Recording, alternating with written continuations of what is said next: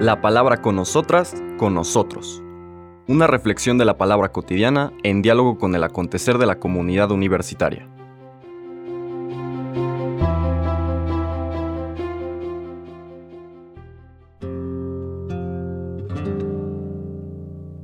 Hola, buenos días.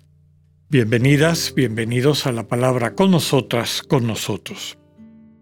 Hoy, lunes 7 de noviembre, iniciamos los días de la 32 segunda semana del tiempo ordinario. Seguimos nuestro recorrido por el Evangelio de Lucas y ya estamos en el capítulo 17. Hoy leeremos los versículos del 1 al 6. Nos dice el texto. En aquel tiempo Jesús dijo a sus discípulos, No es posible evitar que existan ocasiones de pecado, pero hay de aquel que las provoca. Más le valdría ser arrojado al mar con una piedra de molino sujeta al cuello que ser ocasión de pecado para la gente sencilla. Tengan pues cuidado. Si tu hermano te ofende, trata de corregirlo y si se arrepiente, perdónalo. Y si te ofende siete veces al día, y siete veces viene a ti para decirte que se arrepiente, perdónalo. Los apóstoles dijeron entonces al Señor, aumentanos la fe. El Señor les contestó, si tuvieran fe, aunque fuera tan pequeña como una semilla de mostaza, podrían decirle a este árbol frondoso, arráncate de raíz y plántate en el mar, y les obedecería. Palabra del Señor. El capítulo 17, como veremos, tiene varias colecciones secuenciadas de dichos del Señor.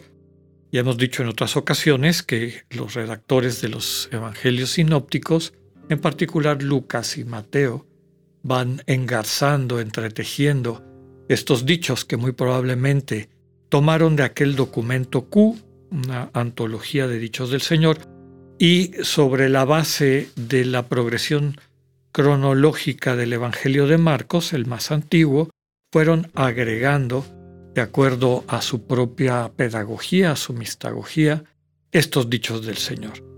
En ocasiones lo que encontramos es una serie de dichos que, pues al no poderlos poner concretamente en una acción de Jesús, en un evento concreto histórico, aparecen como una secuencia, una especie de colecciones de recomendaciones como las que estamos escuchando el día de hoy. En realidad son tres. Bueno, como todo, tienen una cierta conexión, pero a lo mejor no es tan fácil de ver la forma como se relacionan como a veces aparece con otros textos.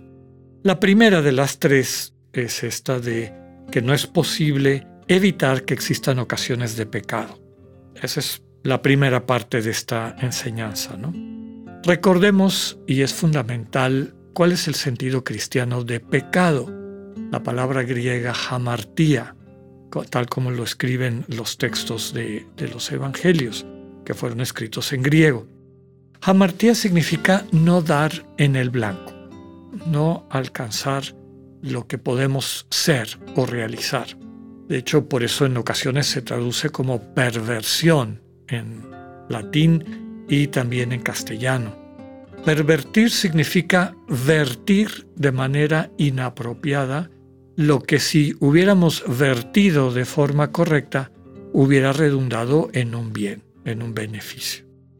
Entonces, ocasiones de pervertir nuestra vida, pues no faltan. En ocasiones, pues por nuestra propia ceguera, nuestra dureza de corazón, en ocasiones por la ingenuidad, ¿no? De creer que estamos haciendo algo bueno cuando en el fondo nos está haciendo daño y daño a las demás personas, etcétera, ¿no? No se trata de alcanzar una perfección que no existe en ese sentido, sino de reconociendo nuestra fragilidad, lo que mejor podemos hacer para que eso no termine llevándonos a desperdiciar nuestras vidas, a dilapidar las oportunidades que Dios nos da de una vida plena, la única clave para llevar esta vida frágil de manera correcta adelante es nuestro vínculo con el Señor. Dicho en otras palabras, pedirle consejo en cada momento, en cada situación. El Señor siempre te va a aconsejar la mejor manera de encarnar el amor. El amor que en otras ocasiones hemos dicho puede ser suave, comprensivo, que ayuda a levantar al que está caído, a quien le han quitado su dignidad. Y también decíamos que el amor en ocasiones nos lleva a ser duros, a llamar la atención precisamente porque amamos a las personas que vemos que están yendo en un derrotero destructivo. Entonces, ocasiones de no darle al, blanco, de desperdiciar dones que Dios nos ha dado, pues hay muchas. no es posible, dice el Evangelio, evitar estas ocasiones. Lo mejor que podemos hacer, ya decíamos, es dejarnos conducir, mostrar el camino por Dios. Pero luego nos presenta otra situación, aquellos que provocan, no quienes caen en esa situación, sino quien la provoca. Y se entiende con eso que la provoca de una manera, digamos, eh, voluntaria y premeditada. En ese caso, sí la situación se agrava porque nos hacemos responsables no solamente de nuestra propia destrucción o caída, sino nos hacemos responsables de la de nuestros hermanos y hermanas. Hemos dicho muchas veces que el amor es el sentido central de la vida cristiana, de la vida humana, y cuando no solamente no aprovechamos las oportunidades de amar, sino que nos convertimos en fuente de desamor, la situación se agrava y nuestro corazón se enferma cada vez más. Por eso dice, utiliza esta fórmula simbólico-poética, más valdría que le pusieran una piedra de molino al cuello y se tirara al mar, Es decir, que, que terminara su existencia sin haber causado ese dolor, sin haberse causado a sí mismo, a sí misma, y a las demás personas este dolor propio del desamor, de la violencia que, golpea nuestra dignidad, nuestra sensibilidad humana. Entonces por eso el centro de todo es la última frase de esta primera enseñanza. Tengan pues cuidado, es decir, estén atentas y atentos a que no vayan a caer en la tentación de dejarse llevar por el ego y caer en pecado, es decir, en pervertir las posibilidades que su vida les da para ser cada vez más felices.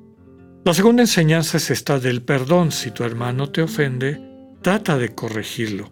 Y si se arrepiente, perdónalo. Y si te ofende siete veces al día y siete veces viene a ti para decirte que se arrepiente, perdónalo. Recordemos que perdón literalmente se significa a través de el don. Entonces, perdón no quiere decir dame para que yo te dé, ¿no?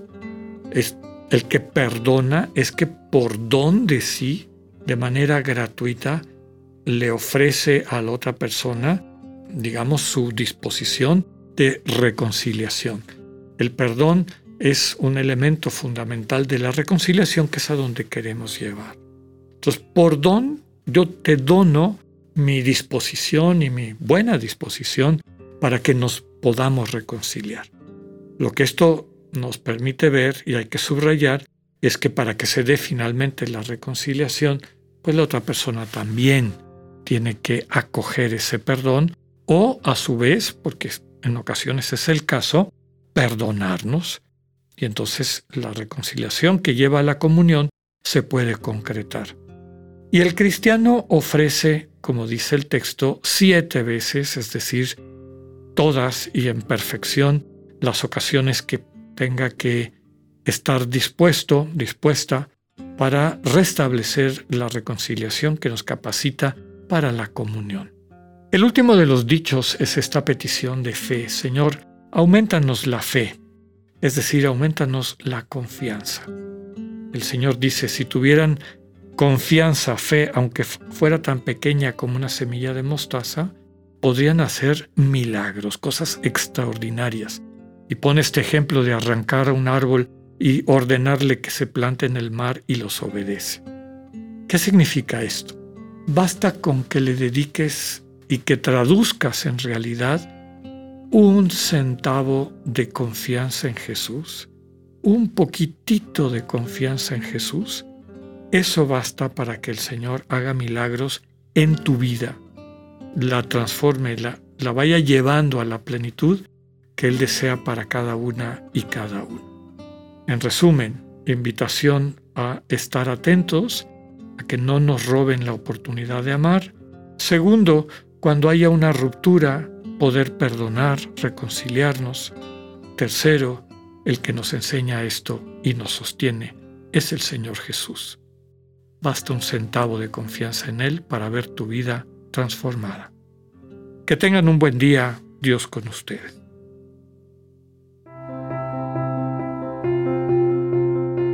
Acabamos de escuchar el mensaje del Padre Alexander Satirka.